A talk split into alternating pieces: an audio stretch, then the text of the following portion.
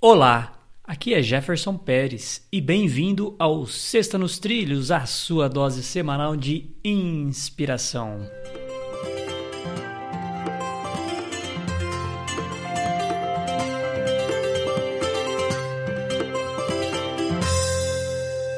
E aí, Edward? Tudo tranquilo e nos trilhos? Quando é curva, diminuo a velocidade e quando é reta, eu meto bronca. Não, de vez em quando também na, na reta dá para fazer uma velocidade assim, cruzeiro com o trem. Né? É. Velocidade cruzeiro Põe... com o trem. Põe banguela? Põe na banguela, não na descida, né?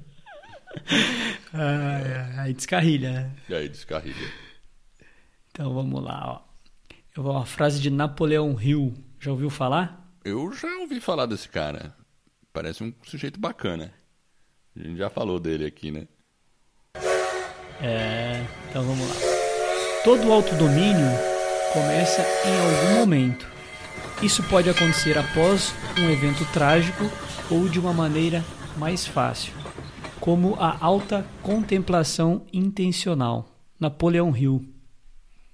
É, a alta contemplação intencional é você pensar numa situação, imaginar tudo aquilo é, se colocar naquela situação e aprender sem ter que passar por essa situação. Eu entendo assim. Ou você aprende na porrada mesmo, passando pela situação.